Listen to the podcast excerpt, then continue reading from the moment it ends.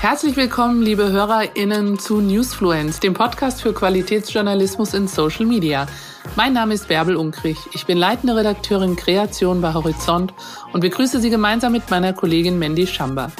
Heute sprechen wir mit Katharina Wolf, CEO von D-Level und Verlegerin des Strive Magazine, einem Business-Magazin für karriereorientierte Frauen. Obwohl Katharina mit Strive aktuell sehr viel Aufmerksamkeit erfährt, sieht sie sich gar nicht so sehr als Verlegerin.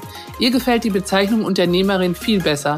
Und genauso ist auch ihr Approach, wenn es darum geht, ein Oldschool-Medium wie Print in der digitalen Welt zu vermarkten und zu verkaufen. Als erfolgreiche Unternehmerin hat Katharina mehrere Business-Standbeine. Neben Strive wäre da beispielsweise noch D-Level, mit dem sie und ihr Team erfolgreich als Personalberatung für Führungskräfte mit ausgewiesener Digitalexpertise unterwegs sind. Heute wollen wir uns aber auf die Erfolgsstory Strive konzentrieren. Katharina, herzlich willkommen bei Newsfluence. Einige unserer ZuhörerInnen wundern sich wahrscheinlich, warum wir in einem Podcast, bei dem es sich alles um Social Media Journalismus dreht, über ein Printmagazin sprechen. Der Grund ist ganz einfach. Du verstehst es wie kaum eine andere, die sozialen Medien für die Vermarktung und das Wachstum deines Magazins zu nutzen. Welche sozialen Medien haben dabei für dich oberste Priorität und warum?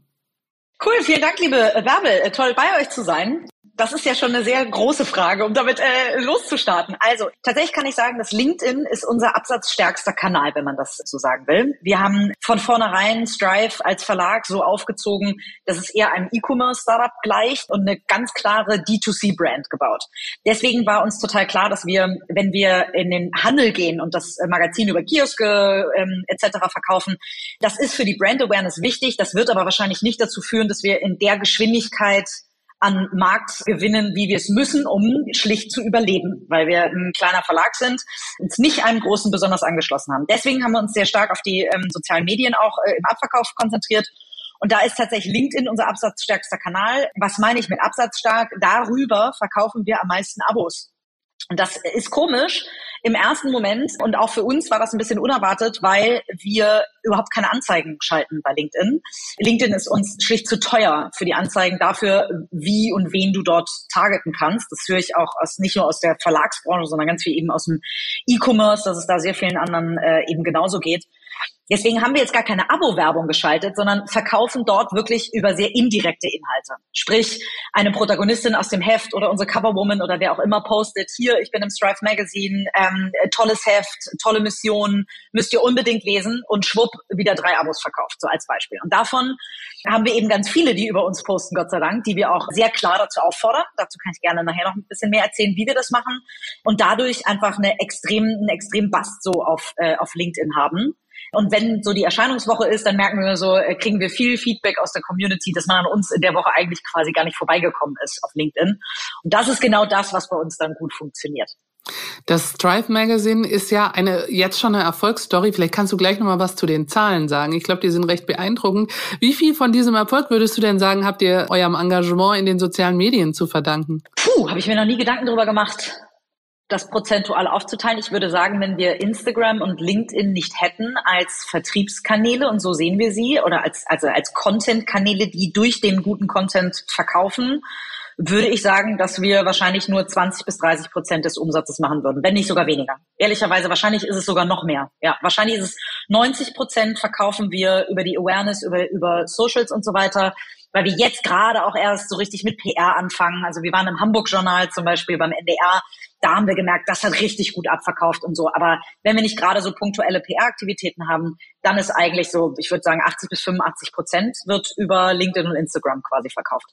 Erzähl doch noch mal ein bisschen was zu eurer Erfolgsstory, zu der Entwicklung. Zu der Entwicklung, ja. Also wir sind ja gestartet im Januar 2021, da kam das erste Heft raus. Ich hatte so ein halbes Jahr Vorbereitungszeit mit ein paar InvestorInnen mit an Bord bekommen, mir das Konzept zusammenschustern und so weiter. Und dann hatten wir vier Monate Produktionsphase. Das hat sich auch direkt gerecht, weil wir erstmal in diesen zwei Monats-Rhythmus wieder reinkommen mussten. Wir kommen ja alle zwei Monate raus. Und schon das erste Heft, wir haben eine, eine Kick-Off-Kampagne gemacht, haben wir das damals genannt, so, ähm, wo wir gesagt haben, in zwei Monaten kommt dieses Heft raus und sichert euch jetzt schon das Abo und haben damit eigentlich wie so eine Kickstarter-Kampagne nur über unsere eigene Website gemacht. Auch da schon soziale Medien ganz stark genutzt, um auf uns aufmerksam zu machen, die Brand schon mal sehr zu stärken.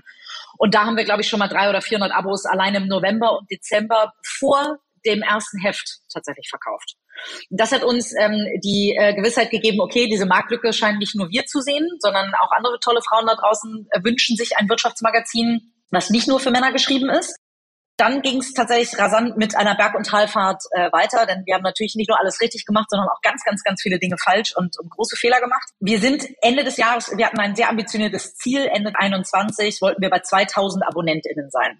Und da haben mich alle für verrückt gehalten, weil sie gesagt haben, in einem Markt, wo niemand mehr wächst, im, im, äh, also im Digital-Abo-Geschäft ja, aber nicht mehr im Print-Abo-Geschäft, wollt ihr als unbekannte Marke, die nicht im Handel bekannt seid und so wollt ihr 2000, ihr seid verrückt. Da habe ich gesagt, okay, Challenge accepted. Wir haben am exakt 14. Dezember 2021 haben wir die 2000 AbonnentInnen geknackt. Ich und mein Team sind sehr stolz darauf und jetzt sind wir so bei, ich glaube, 2,6, 2,7 so ungefähr haben auch einen ordentlichen Churn, ähm, weil viele uns natürlich auch mal einmal ausprobieren wollten und so. Also wir haben schon einen guten Churn von so ja, so 15 Prozent ungefähr, 15, 20 Prozent Churn.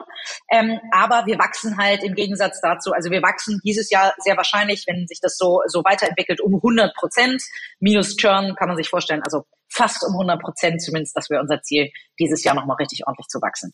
Die Social Media Accounts sind, ähm, sind ganz äh, besonders toll. Wir sind jetzt bei knapp 10.000 Followern bei, bei LinkedIn, ähm, 21 oder 22.000 bei, bei Instagram und so. Da ähm, äh, haben wir, weil wir auch wirklich jeden Kanal mit individuellem Content bespielen, also bei manchen kann man kann man es teilen, äh, aber ansonsten gucken wir schon sehr genau, welcher Content funktioniert auf LinkedIn, was wollen unsere LinkedIn-Follower von uns als Content haben, was will Instagram haben, was will über Newsletter, was, was wollen die auch äh, sehen, wie wollen die ähm, Content aufbereitet kriegen, um am Ende zu sagen, ah ja, das ist genau richtig, das Heft, das möchte ich gucken, äh, möchte ich lesen oder eine Masterclass gucken. Ich glaube, da springt Mandy bestimmt nachher nochmal bei den konkreten Tipps und Tipps nochmal ganz genau rein, äh, wie ihr da LinkedIn Super nutzt. Ich würde nochmal auf eine Sache zurückkommen, die du eben auch gerade gesagt hast, äh, dass viele gesagt haben, wieso Printmagazin jetzt? Also es gibt Strive ja auch als digitale Version und ihr seid quasi auf dem Peak der Corona-Krise Anfang 2021 oder auf dem dritten Peak der Corona-Krise, quasi mitten in der Pandemie steigende Papierkosten etc. habt ihr euch dazu entschieden, wir kommen jetzt mit einem Printmagazin raus, anstatt auf Digital Only zu setzen. Warum? Weil wir nicht verrückt sind. Tatsächlich Digital Only zu starten wäre aus meiner Perspektive, und ich lasse mich da sehr gerne von anderen belehren, wäre verrückt gewesen als Verlag, der total darauf angewiesen ist, relativ schnell über Werbepartnerschaften und über AbonnentInnen Geld zu verdienen. Denn wir haben keinen großen Verlag, der bei uns im Hintergrund steht, sondern ich habe den passenden Verlag quasi zum Magazin gegründet, Strive Publishing, Strive Publishing GmbH wo wir sechs Business Angel mit drin haben, die ein bisschen Startkapital mit reingegeben haben. Auch ich habe ein bisschen Startkapital mit reingegeben. Aber wir mussten eben relativ schnell auf eine relativ solide Finanzbasis kommen. So. Und wie kommt man das? Indem man nicht nur sagt, wachsen, wachsen, wachsen, Brand, Brand, Brand, sondern eben zu gucken, wo verdiene ich denn auch tatsächlich Geld? Und wir werden uns in den nächsten zwei, drei Jahren, also im ersten Jahr sowieso und auch wahrscheinlich in den nächsten zwei, drei Jahren hauptsächlich und also zumindest in dem, in, der, in dem äh, Hauptfaktor quasi über die Anzeigen, die bei uns drin sind und Editorials und Masterclass-Sponsorings und, und, und finanzieren, weil wir ja die Abonnentschaft erstmal, also die Abonnentenbasis erstmal aufbauen müssen. So. Und irgendwann, ich glaube, der Knackpunkt ist irgendwo bei, bei 8000. Wenn wir 8000 AbonnentInnen haben, können wir diesen Verlag komplett nur über die Abos finanzieren. Bis dahin bin ich auf Anzeigen auch angewiesen. Wenn ich das bin, dann muss ich mich fragen, wo wollen denn diese AnzeigenkundInnen diese Community, die wir aufbauen, erreichen? Und, äh, oder wofür geben die Geld aus? Und es ist so, dass, dass tatsächlich der Topf für Online-Budgets. Also wenn ich als irgendeine Automobilmarke, wenn ich als Audi einen Topf für digitales ähm, Media-Budget habe und einen Topf für, für Print-Budget, dann teile ich als Verlag, muss mir den Topf des, des Online-Budgets extrem teilen, denn 70 Prozent der Online-Budgets von den ganzen Marken da draußen gehen zu Facebook und Google. Warum? Da kann ich meine Konsumentin und meinen Konsumenten einfach noch leichter und direkter targeten. Das heißt, wir hätten uns um 30 Prozent dieses Topfes gekloppt um uns damit zu finanzieren. Und das war mir einfach zu riskant und deswegen habe ich gesagt, okay, abgesehen davon, dass ich wahnsinnig Bock hatte auf ein haptisches Produkt, selber noch Bücher und Zeitschriften tatsächlich im Print lese, aber da kann ich ja nicht nur von mir ausgehen, habe ich gesagt, okay, es gibt eine Marktlücke für dieses Thema. Ich glaube, dass gerade in der Zielgruppe der eher schon erwachsenen Frauen, nenne ich es mal, ähm, ich wurde letztens schon als mittelalte Frau mit 38 bezeichnet, das will ich jetzt nicht wiederholen. Da ist es so, dass die durchaus auch gerne immer noch mal wieder Print lesen Und die Kombination aus, wir haben einfach, wir, wir müssen uns nicht 30 Prozent des Topfes teilen, sondern 100 Prozent, also mehr Angriffsfläche quasi. Und tatsächlich, wie ein E-Commerce-Startup sind wir aufgebaut, dass wir ein haptisches Produkt als Kern haben und von dort aus die D2C-Brand aufbauen. Und die beiden Aspekte und die Preisbereitschaft sogar auch noch auf der anderen Seite der, der Konsumentinnen und Konsumenten für ein Printheft 9,80 Euro auszugeben, äh, ist gar nicht so selbstverständlich. Wir sind da sehr hochpreisig rangegangen. Gott sei Dank haben wir, ich glaube, ich glaube, bis auf eine einzige Zuschrift, und natürlich kriegen wir immer mal, ich muss das Abo kündigen, weil ich jetzt gerade aufs, ähm, auf, den, auf, auf meine Finanzen achten muss. Total fair in Zeiten nach zwei Jahren Corona, mitten in einer Kriegskrise. Aber über den Einzelpreis von 9,80 Euro hat sich noch nie jemand beschwert. Also im Gegenteil, es sagen eher Leute, wow, da an dem Magazin kann ich wirklich mal zwei Monate lesen. So. Und deswegen, aufgrund von diesen drei Thematiken, habe ich gesagt, okay, dann ist Print für mich keine Entscheidung, sondern ähm, total obvious. Spannend. Sag mal, äh, was glaubst du denn, wann ihr die 8000 Abos erreichen werdet? Habt ihr da ein konkretes Ziel? Ja, Ziel schon. Also ich, äh, am liebsten hätte ich es nach Jahr drei. Das ist aber unrealistisch. Also ich denke mal, dass wir Ende diesen Jahres so bei bummeligen 3.500 Abos inklusive Churn und hoch und runter und keine Ahnung was aktiven Abos landen werden. So und dann werden wir wahrscheinlich so, ich würde sagen nach Jahr fünf. Also nach Jahr fünf. Also dieses und nächstes Jahr ist komplett durchfinanziert im Sinne von da von dem Investment plus Einnahmen können wir in diesem und nächsten Jahr leben. 2025 müssen wir dann schon relativ nah an die acht äh, rankommen weil wir da auch ein bisschen einfach so ein, so ein kleines Loch durch, was, weil da nicht nochmal ein Investment kommt. Also wer weiß, aber ist zumindest nicht geplant. Von daher wahrscheinlich 25 noch ein bisschen zu schnell, wahrscheinlich 26. Und glaubst du, dass es dann genügen wird, so in den sozialen Medien weiterzumachen wie bisher, was eure Vermarktung betrifft? Puh, also unser Team wächst ja immer mit. Also mit der Community wächst das Team mit. Ich glaube ja, bei den bei den ähm, Social-Aktivitäten, da werden wir eher in der Posting-Frequenz nochmal hochgehen. Oder wir sind gerade mitten in, äh, in der Erarbeitung, in der Konzeptionierung eines zweiten Printproduktes und keine Zeitschrift, sondern eines Produktes, was was nachher die unsere ganzen Konsumentinnen gut nutzen können. Also ein, ein kleines Büchlein, Notizbüchlein, aber unfassbar cool.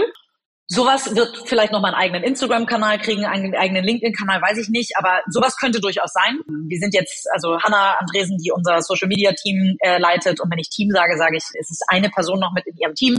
Wir sind ein ganz, ganz kleines Team, bestehend aus aktuell sieben Mitarbeitenden. Alles andere machen wir über Freelancer und deswegen, ja, unser Team wird mitwachsen, unsere Aktivitäten werden mitwachsen, aber es wird jetzt nicht eine Verdopplung oder sowas geben. Wie sieht denn für dich der optimale Spagat zwischen klassischem Printjournalismus und Social Media Content aus?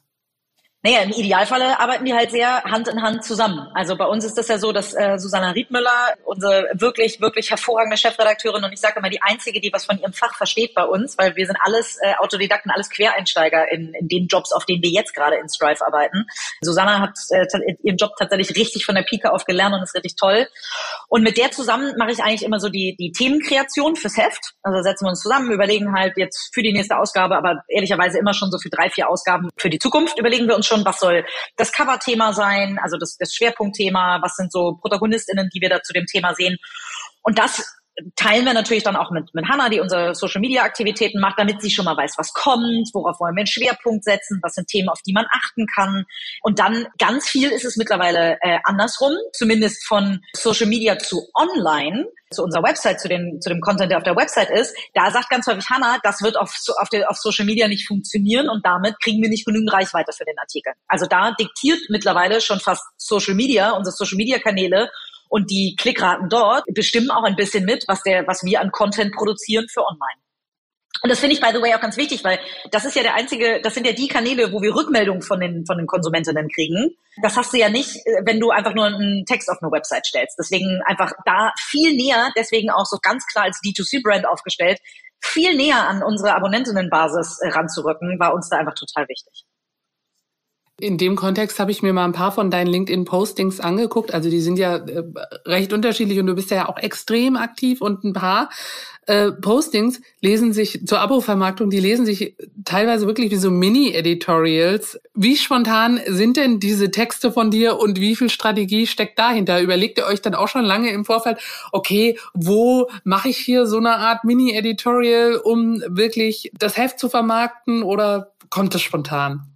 Nee, da ist auch tatsächlich, also wir haben alle, äh, kriegen jedes Mal einen Invite zu, wann ist unser Cover Release, wann ist unser EVT, ähm, wann haben wir irgendwelche besonderen Tage, weiß ich nicht, Weltfrauentag oder so, wo wir besondere Aktionen machen. Und da hat das Team immer morgens um 8.30 Uhr einen Invite und jeder und jede darf dann entscheiden, ob er oder sie dazu schreibt. So, und ich schreibe, ich nehme mir immer vor, zweimal die Woche zu schreiben. Schaffe ich nicht immer, aber immer mal ab und zu.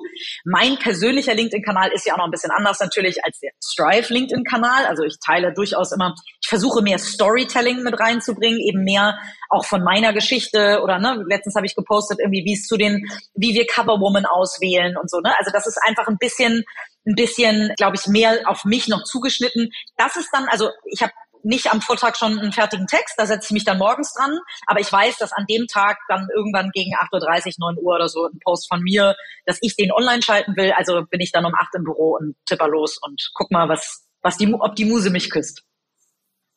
Okay, du hast vorhin erwähnt, dass Strive mit einer Reihe von Business Angels an der Seite gestartet ist. Also zu diesen prominenten Investoren gehören ja unter anderem About You Gründer Tarek Müller und die frühere Springer Managerin Donata Hopfen. Wie sind die denn heute noch in das Magazin und in den Content involviert? Also am Anfang waren die alle relativ viel, gerade bei der Kreation und da habe ich auch immer noch Coverentwürfe geschickt. Die kriegt Donata bis heute per WhatsApp, kriegt die jedes Cover vorab und sagt dann Daumen hoch oder Daumen runter. Wenn sie Daumen runter sagt, dann sagt sie immer sofort, weil XY und so.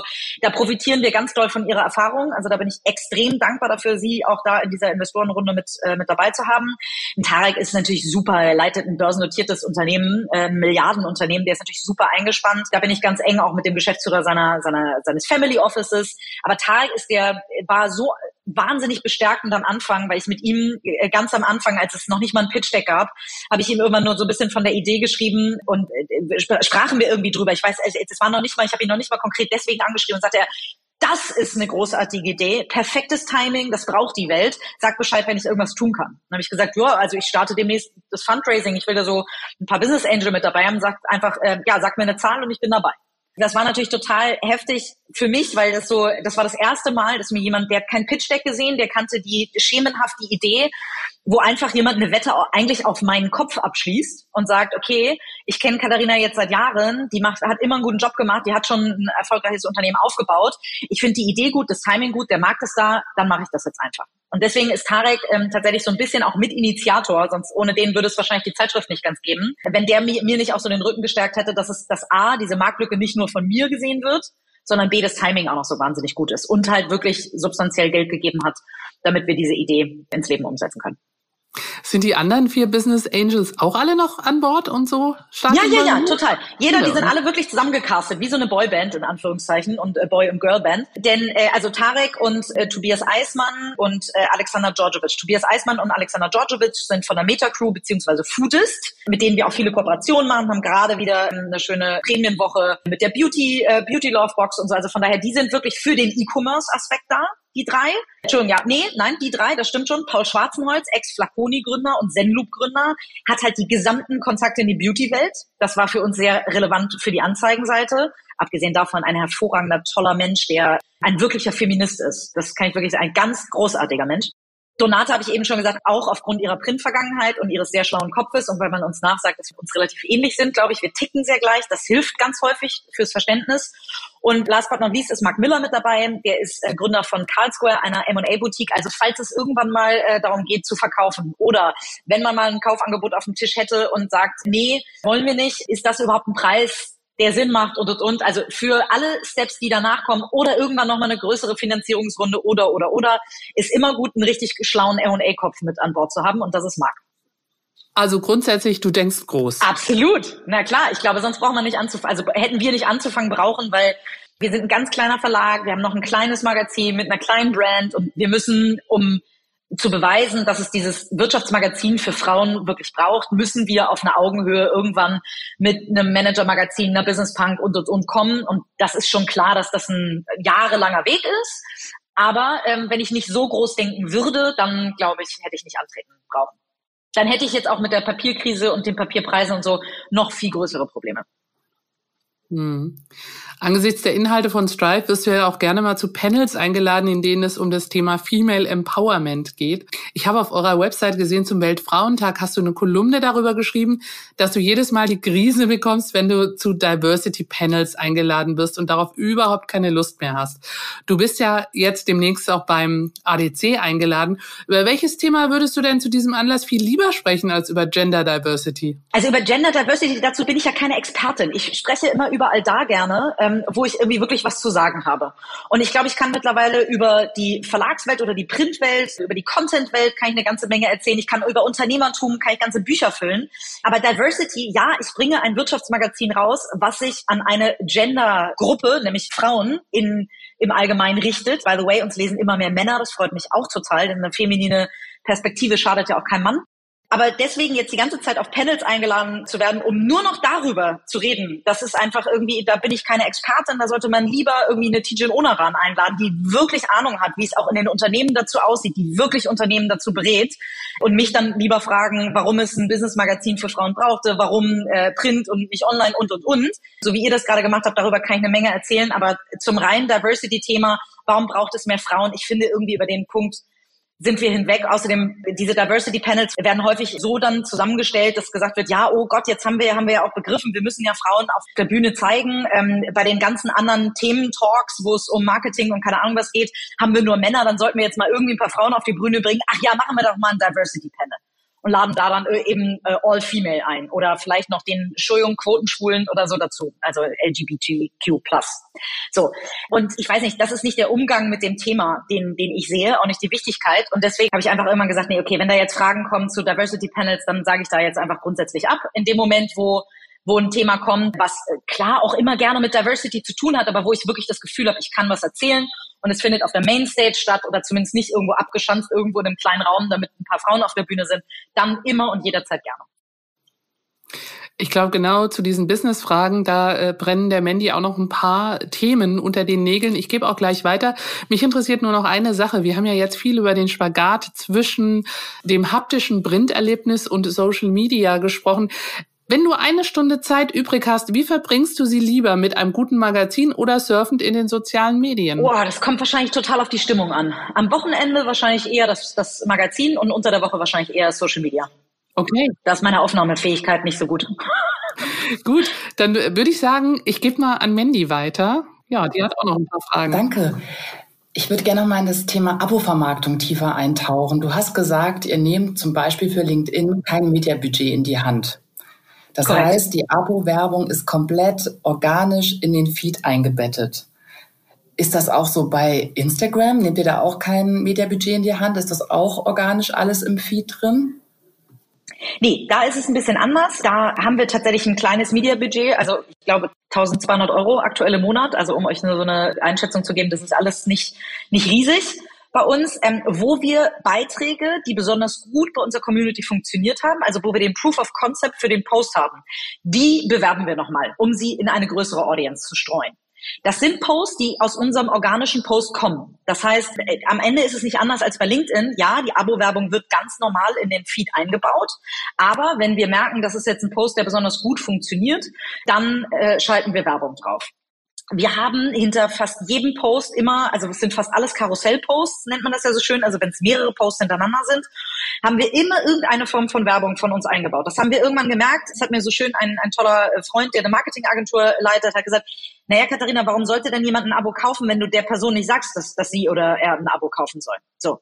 Und habe ich gesagt, ja, okay, macht Sinn irgendwie. Dann dann nicht nur sagen, wir haben hier den neuesten, tollsten Artikel mit, weiß ich nicht, Bettine Schmitz von Auxo zum Thema Frauen in, wie, im VC-Bereich oder keine Ahnung was, sondern dann zu sagen, hey, und das gibt's bei uns auf der äh, Seite und melde dich doch für unser Newsletter an, um jederzeit über diese Artikel informiert zu sein. Oder wir äh, publizieren irgendwie, wir haben eine tolle Geschichte zu Obi zum Beispiel gerade drin, wo die CTO, von denen das allererste Mal überhaupt irgendwie in einer Zeit, äh, Zeitschrift oder Zeitung spricht, das zu vermarkten und, und dann aber zu sagen, und diesen Artikel gibt's übrigens übrigens in diesem Heft und dann kauft ihr doch das Abo oder zumindest die Einzelausgabe. Und ich glaube, diese Kombination aus es ist nativ im Feed und natürlich funktionieren unsere Postings, wo wir Werbung machen, nicht, nicht ansatzweise von dem Engagement, von der Engagement Rate ja nicht ansatzweise so gut wie Postings, die wir zu, zu klarem, zu klarem Content-Themen machen. Und genau deswegen packen wir eben hinter ein klares Content-Thema immer eine mehr oder minder indirekte Werbung beziehungsweise ein Angebot, noch weiter sich in dieses Strive-Feld reinzubegeben. Und die Kombination, und wenn das funktioniert, Werbung drauf zu schalten,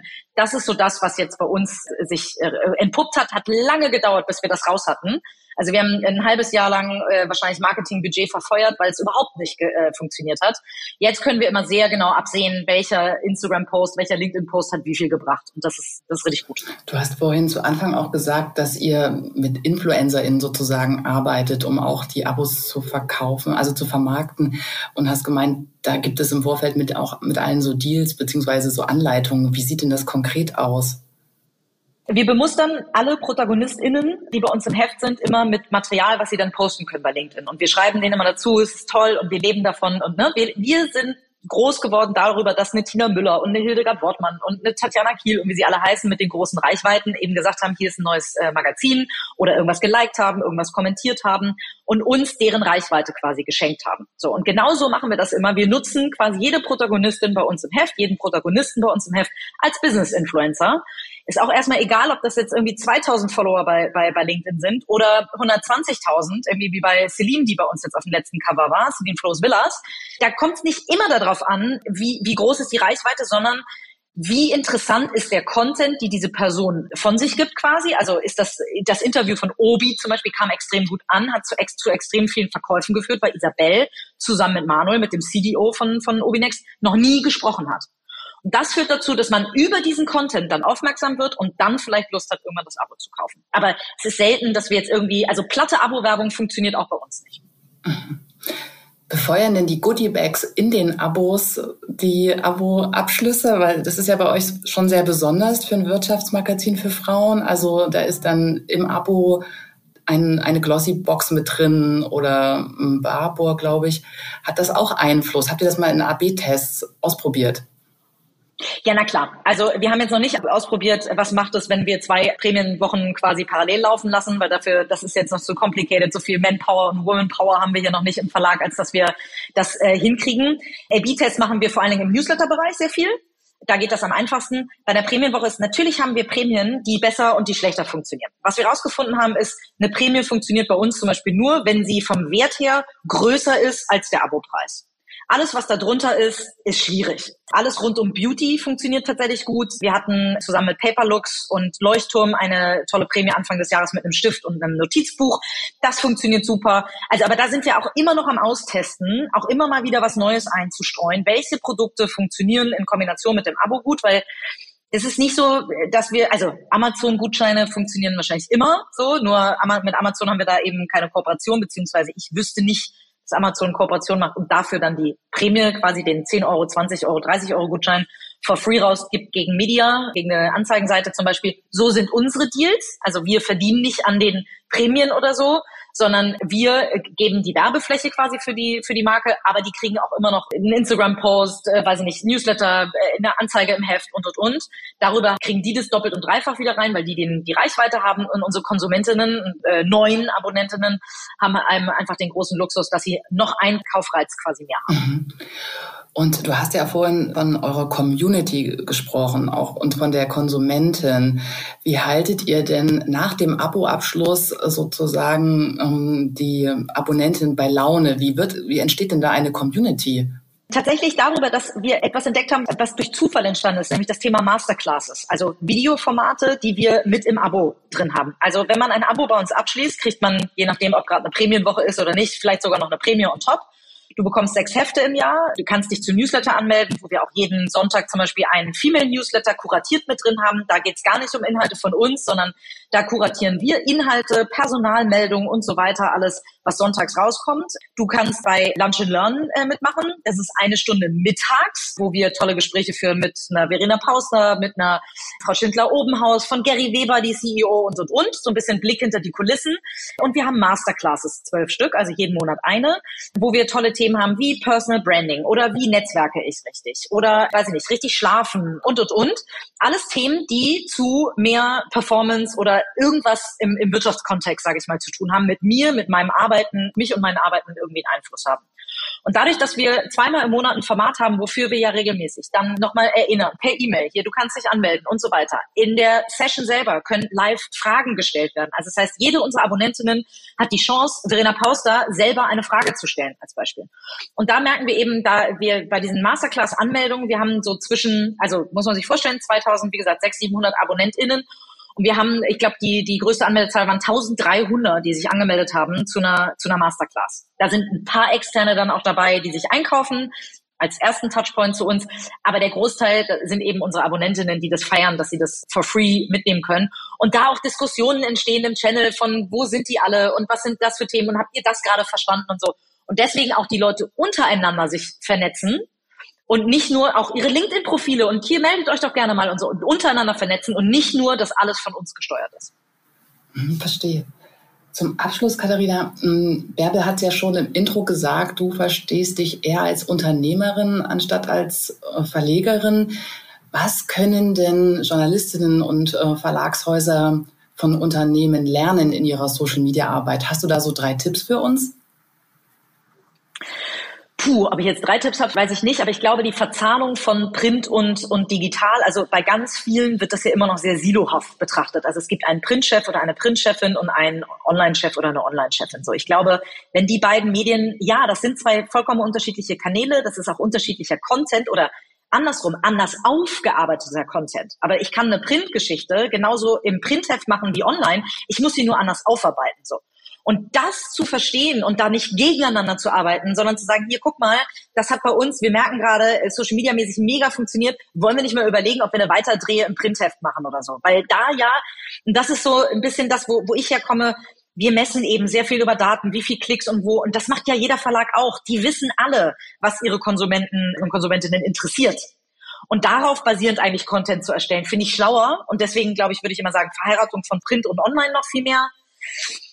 Ich glaube ja persönlich nicht an dieses Modell, ich erschlage ein Content-Modell, ob eine Zeitschrift, Zeitung, was auch immer, mit zu vielen Menschen. Wir holen uns eine Finanzexpertin, die für uns über das Thema Finanzen schreibt. Wenn ich mir jetzt keine 50, 60-köpfige Redaktion leisten kann, muss ich dazu sagen. Ist für eine Bild oder so ist das was anderes, aber dann wirklich zu sagen, okay, ich lasse wirklich von Expertinnen und Experten die Themen schreiben und nicht, ich habe einen, einen Redakteur oder eine Redakteurin, die dann das Thema Wirtschaft macht. Wirtschaft ist ja schon ein Bereich, der so breit ist. Wie gesagt, wir widmen dem ein ganzes, ein ganzes Magazin. Das ist ja ganz häufig nur ein Ressort. Ein Leiter Wirtschaft, eine Leiterin Wirtschaft wird nie die komplette Band, Bandbreite abdecken können. Deswegen glaube ich, geht der Trend eher zum Expertentum und dann wirklich das Thema D2C-Brand. Ich glaube, viele Verlage haben immer noch nicht verstanden, ja, sie sind Plattform für sehr viel Content, der von anderen Marken kommt und andere Marken wollen auf deren Plattform stattfinden. Sie sind aber selber ein Produkt und sollten für sich selber auf ihrer eigenen Plattform eben auch nicht vergessen, äh, Werbung zu machen, beziehungsweise halt Geschichten zu erzählen, auch über sich selber und damit viel näher an die Konsumentinnen ranzukommen, weil sie viel mehr darüber lernen und die Daten eben auch zu erheben. Was wollen die Leute wirklich lesen, glaube ich, das wären jetzt wahrscheinlich so 300 Tipps verpackt in drei Segmenten. Danke.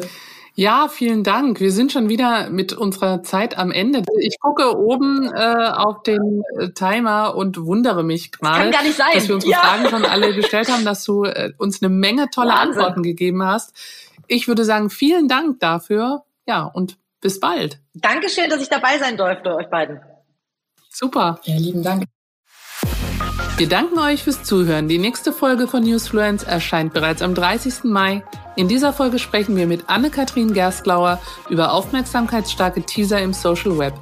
Damit ihr die Folge nicht verpasst, abonniert uns bzw. folgt uns auf Apple Podcasts oder Spotify. Über Feedback freuen wir uns natürlich auch. Bewertet uns oder schreibt uns an newsfluence.horizont.net.